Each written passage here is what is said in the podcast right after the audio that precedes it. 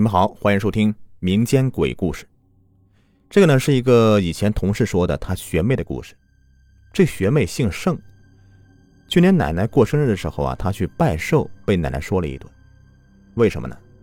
奶奶从小就最喜欢她，上大学的时候啊，把一个祖传的玉佩亲手给她戴上。这次回来以后，发现玉佩不见了，奶奶很生气，说那是保平安的，你怎么不戴呢？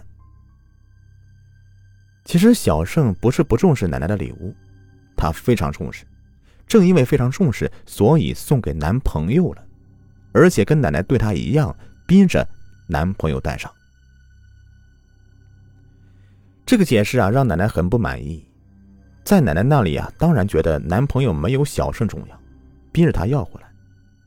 回去以后，奶奶是天天催小盛，只得要回来，戴好拍个照给发过去。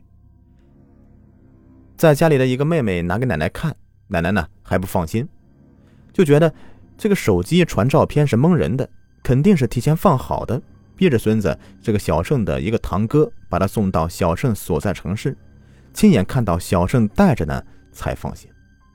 你看看啊，这么大年纪的老人跑个几百里路来看小盛，再也不敢把他送给别人了。但是小盛还是担心她的男朋友。男朋友太爱玩了，两人一块去爬山，她都能爬到树上去看风景。那么怎么办呢？就是每次男朋友出去玩，小盛跟他也就罢了。如果不跟着的话，走之前呢，必然带男朋友去寺庙许愿。许愿之后，还得用玉佩在他额头上面摩擦几下。这个是从小跟奶奶学的，给不带玉佩的人保平安的办法。去年年底的时候。男朋友又跟几个网友去玩，这次要走，呃，小一个月。他走的第二天，小盛就被碰瓷了。那天早上出门，小盛喝着酸奶正走呢，就觉得腿被什么东西给碰了一下，很轻。停下来回头看，一只猫躺在地上，脑袋在蹭他的鞋。小盛觉得它很萌，就蹲下来摸摸它。这猫呢，就是得寸进尺。两前爪抱住小胜的手，不让走了。碰到这个事啊，小胜是抵抗不了的，于是把他给收养了。回家以后，就露出真相了。别的猫是吃睡玩，它是吃睡玩加捣乱。几天以后啊，小盛在客厅里玩手机，迷迷糊糊的时候就睡着了，一觉醒过来。此刻只亮着一个壁灯，就看到这个猫啊蹲在面前茶几上，这茶几是玻璃台面，猫总爱在上面蹲着。小生觉得它蹲的姿势挺二的，伸手去摸它的脸，这猫往后躲了一下，没摸到。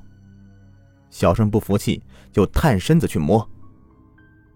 在家里穿的松嘛，动作有点生猛，玉佩从领口滑出来，耷拉到了这个台面上。这时候，猫突然一动，一爪子拍过来，玉佩穿过玻璃，垂到了台面下面。小盛也吓了一跳。这玉佩穿过固体的台面，怎么像穿过液体一样呢？此时，玉佩垂到台面下面，绳子还在他脖子上面呢。小盛摘下来，拿在手里面看了几天，又用手摸了摸台面，真的，这台面像水。玉佩像鱼钩似的，貌似连他的手指都可以穿过去。只是他没敢摸了，他不由得一松手，绳子也穿过台面，落到了地上。小盛捡起玉佩，再摸摸这个台面，这会儿已经恢复成固体了。他只是稍微有点害怕，拿起手机给男朋友发短信，男朋友没有回，他知道。这男朋友啊，现在正在玩的高兴呢。他在国外，和我们是日夜颠倒的。待了一会儿没有回信呢，就要回屋睡觉了。此时玉佩放在茶几上，他用手一拿，玉佩碎了。小盛愣住了，刚才捡起来仔细看过，这玉佩一点事也没有啊！而且茶几那么矮，这下面又是地毯，不可能摔碎呀。再多想，他也没法去想。光顾着心疼了。第二天早晨起来，发现这个猫也不见了。她和男朋友说这事儿，男朋友也惊讶。过了几天，小盛下班回家，一进门看男朋友在屋里坐着，她又惊又喜，说：“怎么提前回来了？”男朋友说：“我当时没敢告诉你。什么事呢？就是在小盛玉佩碎掉那个时间点，男朋友在某个小山上摄影，脚一滑就摔下去了。虽说才几十米，那也足够摔死一个人。万幸被山缝里面长出的这个树啊给接住了。那是个挺成熟的旅游区，联系专业的救援组织。”就下来去医院里面观察一下，没有事儿。回想时间，摔下去的那个时候，就是玉佩穿过茶几的时候。